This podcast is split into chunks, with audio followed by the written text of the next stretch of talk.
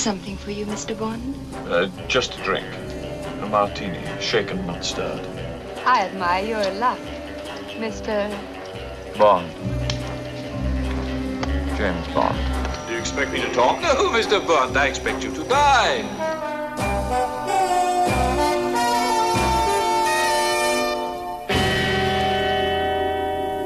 Salut les cinéphiles, bonjour à tous, c'est Alex. Bienvenue dans ce dixième épisode du Vodka Martini consacré à la saga James Bond. Après Timothy Dalton, préparez-vous puisqu'on rentre dans une nouvelle ère et pas la plus glorieuse, celle des années 90 avec un nouvel acteur pour incarner l'agent 007, Pierce Brosnan. Toujours est-il que l'épisode dont on va parler aujourd'hui reste plutôt un bon cru. Au-delà de son aspect iconique pour toute une génération, j'ai nommé bien sûr GoldenEye, réalisé par Martin Campbell et sorti donc en 1995. Pour en parler, j'accueille Thibaut Ducré. Salut Thibaut. Salut Alex. Alors Thibaut, il aura fallu attendre 6 ans entre Permis de tuer, qui était le dernier film avec Timothy Dalton sorti en 1989, et ce GoldenEye, sorti donc 6 ans plus tard. Euh, ce sera la plus longue attente entre deux épisodes de James Bond. On pourrait croire que c'est lié à la recherche de l'acteur, mais pas du tout, puisque comme nous l'a expliqué Patrick euh, lors du dernier épisode du Vodka Martini, que je vous invite euh, à écouter, Pierce Brosnan était pressenti avant Dalton, et finalement il n'aura pas pu le faire. Ce sera Dalton pour deux épisodes et ensuite Brosnan qui finalement revêtit le costume de euh, 007. Là, c'est plus compliqué, c'est plutôt des problèmes encore une fois liés à des droits de production entre différentes sociétés. Explique-nous tout ça, monsieur Thibaut Ducré. Oui, effectivement, euh, à l'origine, un troisième film avec Dalton est prévu pour 1991, puisque comme chaque acteur qui a endossé le costume de, 07, de 007, il a un contrat pour trois films. Mais évidemment que, euh, comme souvent dans la franchise, ça va être euh, retardé pour des questions financières, un, grand classique, puisque au cours des années 80, en fait, il y a eu des changements en coulisses. Au début des, des, années 80, en fait, United Artists, le studio qui détient les, les, droits de distribution de la franchise, il enchaîne les flops et il va finalement euh, carrément approcher de la faillite, donc être racheté par euh, le studio MGM, qui ça. récupère alors les droits euh, de distribution. Mais au début des années 90, c'est la MGM à son tour qui euh, rencontre des soucis financiers. En plus de ça, il y a une brouille avec Albert Broccoli et la MGM justement pour des raisons légales que je ne vais pas détailler ici. Mais du coup, ça fait que ça bloque la production de, de tout nouveau James Bond. Et finalement, la situation s'arrange qu'en 1993.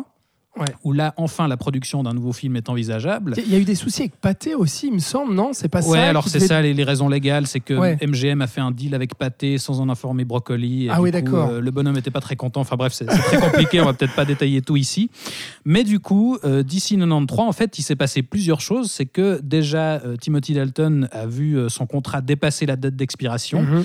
Et il semblerait que la MGM aussi le poussait un peu dehors. Donc finalement, il décidera lui-même de démissionner parce qu'il se rend bien compte que c'est peut-être la, la solution la, la plus sûre. Ah, Lui, il n'avait pas très très envie de rempiler hein, Ouais, à ce moment-là.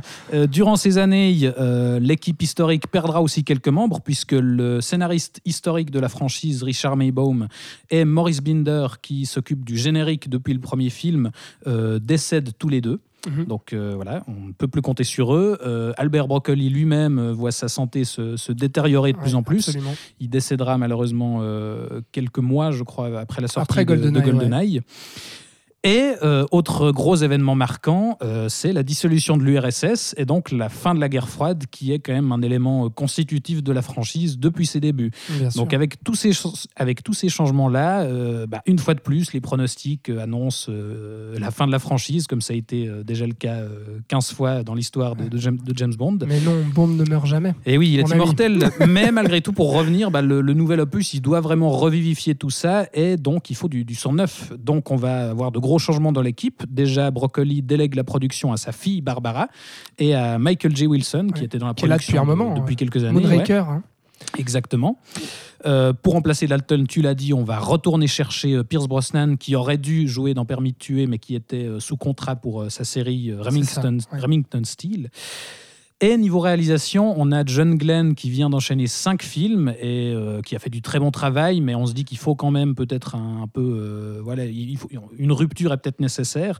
Donc on va aller chercher Martin Campbell, Mhm. qui est un réalisateur néo-zélandais, c'est donc le, le premier euh, réalisateur Non britannique. non britannique, qui fait quand même partie du, du Commonwealth, mais, Mhm. euh, mais tout de même. Et ce sera un réalisateur très important pour la franchise, puisqu'elle réalisera aussi un autre film dont on parlera bientôt, qui est Casino Royale. Mais bref, euh, ce qui nous ramène donc à, la production du film. Autre point important encore, euh, Maurice Binder, qui est décédé et qui ne peut plus assurer le générique, est remplacé par Dan- Daniel Kleinman, qui assure encore les génériques aujourd'hui, et qui va beaucoup plus miser sur les outils informatiques pour moderniser un peu le visuel de la saga. Et ça fait que GoldenEye, par exemple, c'est euh, le premier film de la franchise aussi qui utilisera les, les effets spéciaux, puisque dans les années 90, on est aussi à l'avènement de, des images de synthèse euh, avec Jurassic Park, Terminator 2, etc. Et donc, bref, on, on se retrouve devant un film euh, qui doit vraiment réinventer la franchise à tous les niveaux, en Mhm. coulisses, euh, dans, dans le, le contenu même du film. Et ça va se voir euh, déjà dans les bases du scénario, puisque GoldenEye, c'est le premier film de James Bond qui ne tire absolument aucune inspiration de, de Ian Fleming, puisque même dans Permis de tuer, qui n'était pas exactement euh, une adaptation d'un bouquin, d'un bouquin, il y Ouais. avait des éléments, par exemple le destin de Félix Leiter, qui était retiré de, de Vivre et laisser mourir, ou voilà, des, des choses qui étaient Ou- piquées à droite à Ou gauche. comme Moonraker, ou bien on, on changeait complètement l'histoire de base, on prenait quelques petits éléments Voilà, qui ont oui, raconté autre chose, mais il y avait toujours, comme tu dis, une inspiration d'un base de, bouquin de, Ian Fleming. Là, en fait, la seule chose qu'on retrouve et qui est tirée de, de Ian Fleming, c'est le titre, puisque GoldenEye, c'était Oui, le nom juste. de sa propriété en Jamaïque. Ouais. Mais sinon, voilà, c'est tout. Et, c- et- et voilà, on a vraiment un James Bond de la rupture, puisqu'il va complètement assumer le fait d'être le premier film de la série réalisé après la fin euh, de l'URSS, et donc après la, la fin de la guerre froide puisque, pour replacer le pitch, on a donc Bond qui va être confronté à, son ancien ami euh, Alec Trevelyan, qui est incarné par euh, Sean Bean, l'inénarrable Sean Bean, euh, qui joue donc l'agent euh, 006, donc également Que l'on membre, croit mourir au début. membre du attention. MI6, prétendument mort, euh, évidemment, qui, va effectivement revenir pour se venger euh, de l'Angleterre, du MI6 et de Bond accessoirement, Mhm. en utilisant donc le, le satellite GoldenEye du titre, qui est capable de déclencher des, des implosions euh, électromagnétiques. euh, et donc, il va organiser un, un braquage euh, national grâce à Mhm. ça. Pas inintéressant, c'est vrai, dans, sur le papier en tout cas, euh, de, de prendre ce- cet espion qui trahit son propre camp, euh, qui retourne sa veste euh, pour, euh, pour mener un plan machiavélique. Enfin, il y, a- il y a quelque chose justement assez, assez intéressant et Ouais, puis ouais, qui bah. change de tout ce qui a déjà été fait dans, dans les James Bond. Ouais, bah là, il y a, y a, euh, un méchant qui est euh, vraiment l'égal de Bond, pour une fois. Enfin, c'est littéralement son, son négatif, c'est-à-dire que c'est. Mhm. C'est euh, très clairement un fantôme de la guerre froide, et donc on confronte Bond à son passé à travers ce personnage, et c'est l'inverse de, de Bond, puisque c'est un ancien espion qui est devenu un, un terroriste, euh, schéma qu'on retrouvera plus tard dans Skyfall. Mhm. Le méchant de Skyfall, c'est aussi ça.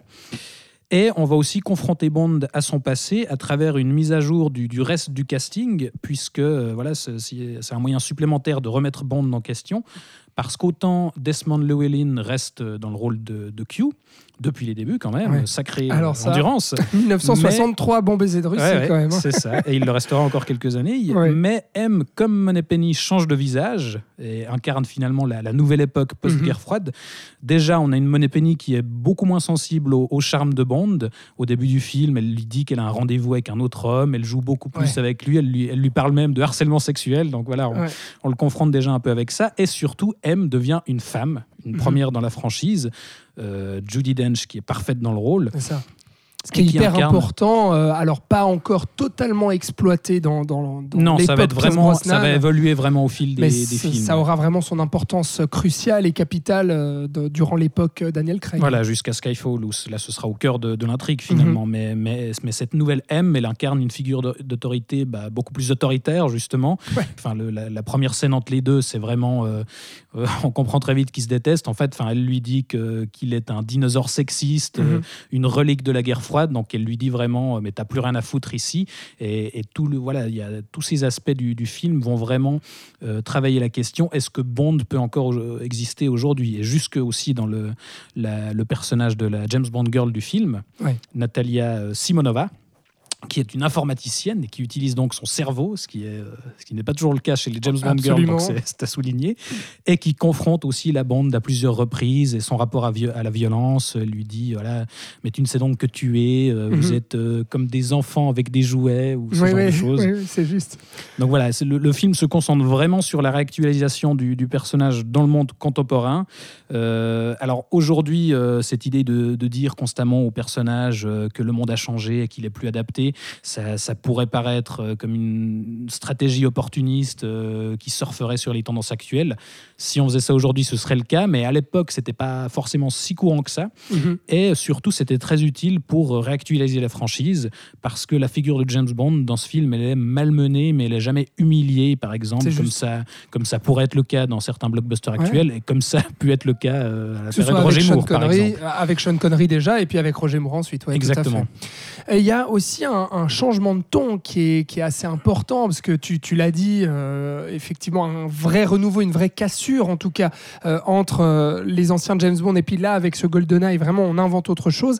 Et il y a ce changement de ton par rapport au dernier James Bond avec Timothy Dalton, qui adoptait un ton un peu plus, un peu plus rustre, un peu plus sombre, où on avait un James Bond qui, qui allait aussi, on se souvient, dans Permis de tuer, avec une vendetta personnelle, qui était animée par ça. Là, on, on garde cet aspect un petit peu Bond violent euh, qui va euh, qui va pas avoir de mal à user de la Kalachnikov euh, et puis à, buter du russe à tout va, mais quand même qui garde ce petit décalage un petit peu humoristique qui commençait un petit peu dans les blockbusters des années 90 justement et puis là qui était utilisé donc il y a un petit peu cette ambivalence que Brosnan traînera malheureusement durant tous ses films où finalement on, on ne sait pas trop sur quel pied danser avec avec ce James Bond. Ouais, c'est ça qui est intéressant et qui fait euh, accessoirement la, la limite du film aussi, c'est que en soi l'incarnation de Brosnan, je la trouve intéressante parce que pour moi, il arrive vraiment à, à réussir l'équilibre euh, que Moore ne, ne réussissait pas. C'est-à-dire que je trouve qu'il arrive à allier la décontraction justement qu'avait Roger Moore et, et cet aspect, euh, voilà, un Je peu. me bats quoi. Ouais, mais aristocrate euh, cynique, euh, Ouais. avec la brutalité d'un Sean Mm, Connery, mm. justement. Je trouve que l'équilibre est, est intéressant. Effectivement, le film, d'un côté, conserve la, la tonalité plus mature des, des films de Timothy Dalton. Il y a vraiment dans, dans GoldenEye une atmosphère glaciale, euh, euh, l'omniprésence de la technologie, il y a du métal, il y a, il y a une froideur visuelle qui, qui éclipse l'aspect euh, chatoyant et carte postale des- de certains James Bond qu'on a généralement. Absolument. ouais. Mais euh, Martin Campbell met aussi en scène, je trouve intéressant, quelques moments qui lornent presque avec le fantastique. Il y a par exemple une, une rencontre entre, entre Bond et, et Trevelyan, le méchant, euh, de nuit dans un parc rempli d'anciennes statues de, de l'ère Ouais, c'est soviétique. superbe ça. Et là, on est dans une atmosphère hyper, euh, hyper limite, étrange. quoi. ouais, ouais, Mm. ca- carrément. Et, et voilà, il y a, il y a ce genre de, de scène où tout d'un coup, on est euh, voilà, dans autre chose. Mais à côté de ça, effectivement, autant on prolonge un peu le virage plus sérieux qu'a entamé Dalton. Mais avec, comme tu le disais, ben, un reste de, de grandiloquence et de décontraction euh, qu'on trouvait euh, du temps de, Roger Moore. C'est- C'est-à-dire que j'ai vraiment l'impression qu'avec ce film-là, on revient un peu au, au blockbuster euh, plus grand public.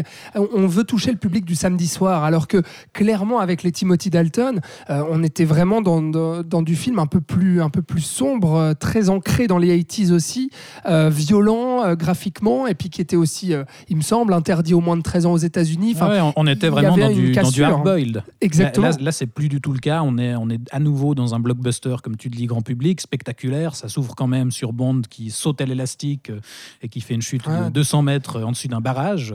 Barrage qui se trouve au Tessin, d'ailleurs, Oui, pour, pour l'anecdote.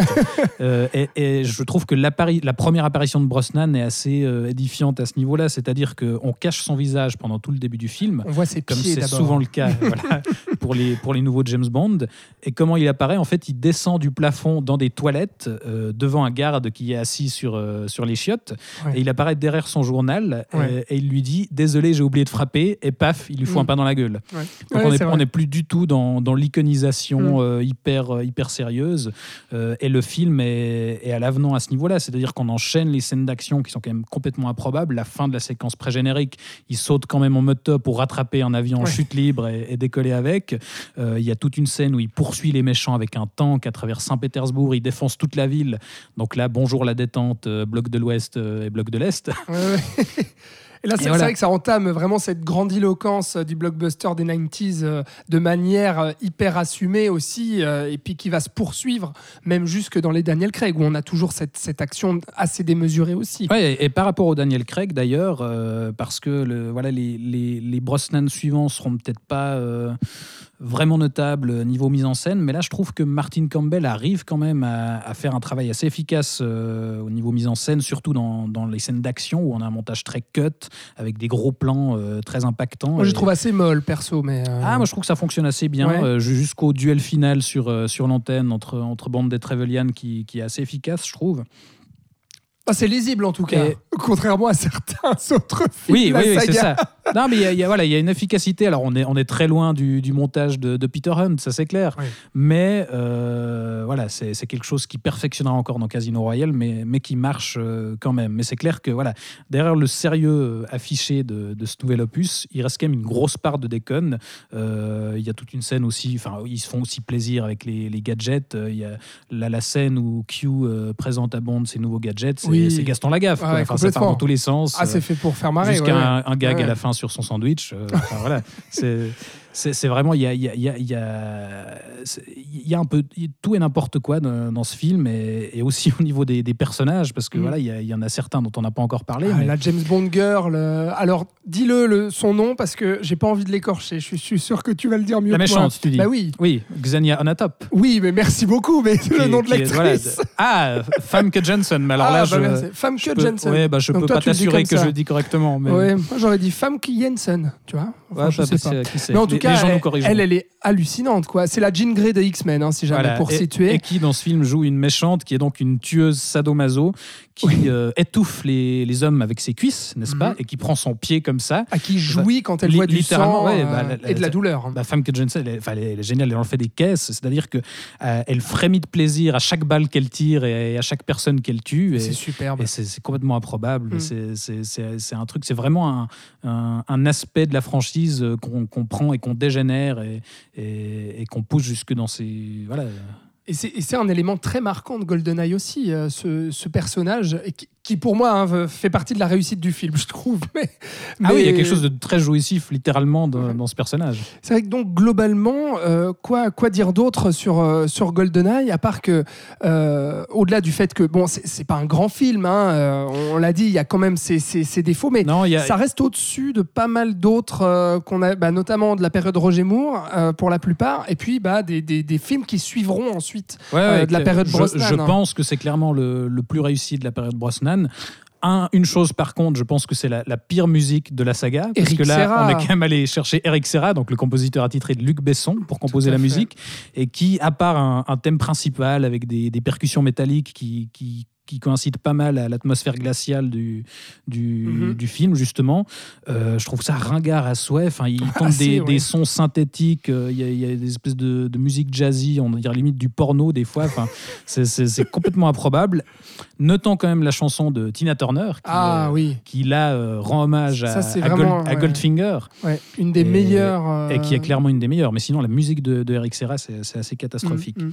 Mais c'est un film vraiment iconique pour toute une génération, ce GoldenEye, parce que, comme tu le dis, c'est le meilleur de la période Brosnan euh, de loin. hein. Euh, mais euh, mais il, a vra- il a vraiment marqué en fait son Ouais, bah- époque et sa génération. Bah, pour le coup, moi, c'est le tout premier James Bond que j'ai vu tout court. Mhm. Donc euh, voilà, forcément que ça a conditionné pas mal de pense choses. aussi, tu vois. Peut-être que moi aussi. En bah, fait. bah, Brosnan, c'est le James Bond de notre génération. Alors Moi, oui, GoldenEye, c'est le tout premier que j'ai vu en VHS et le tout premier que j'ai vu au cinéma, c'était Meurt un autre jour. Donc Ah, voilà. vois si, si- si je commençais bien. Enfin bref, effectivement, c'est un, film important euh, qui est clairement euh, absolument pas le chef-d'œuvre qu'on vend euh, certaines fois, Non. mais qui réussit ce qu'il doit faire, c'est-à-dire moderniser la franchise, Mm. lui assurer une continuité après la période Dalton et après la chute du mur et tous ces événements dont on a parlé. Mhm. Et, et alors après, pour quelle suite, ça, c'est une autre question. Absolument. Mais en tout cas, ce film-là aura réussi, ses- atteint ses objectifs, je pense. Oui, et puis commercialement aussi, puisqu'il fera le plus gros score à cette époque-là, donc euh, de la saga. hein. Il remportera euh, 350 millions de dollars au box-office. Euh, ce qui en fera donc le, le- le- le film avec le plus gros succès de la saga avant de se faire détrôner euh, bah, quasiment par tous les films euh, suivants, parce que ce sera exponentiel le succès de l'agent 007. Merci Thibaut de nous avoir parlé de GoldenEye Merci à toi. qu'on vous recommande donc de, de revoir ou Oui, de quand même. découvrir si c'est pas fait, parce que même si c'est pas un chef-d'œuvre comme tu le dis, il est quand même important de, de le voir celui-ci. Merci à vous de nous avoir écoutés et suivis. On espère que le vodka martini, ça vous plaît Dites-nous tout sur euh, les plateformes de streaming et les réseaux sociaux, euh, ce que vous pensez de cette série des vodka martini, quel est votre James Bond préféré? Et si vous attendez ou non euh, No Time to Die. C'est d'ailleurs pour ça qu'on fait cette série de vodka martini Le- la semaine prochaine. On revient sur un autre Brosnan et puis sur le premier James Bond vu au cinéma par Thibaut Ducret. Ce sera Je suis tout jour. émotionné Voilà. d'avance. Puis c'est moi qui en parlerai. Et on verra ce que, ce que j'en pense. On se réjouit. Voilà, l'attente sera incroyable pendant une semaine. Merci beaucoup de nous avoir écoutés. À très vite. C'était le Saloon. Ciao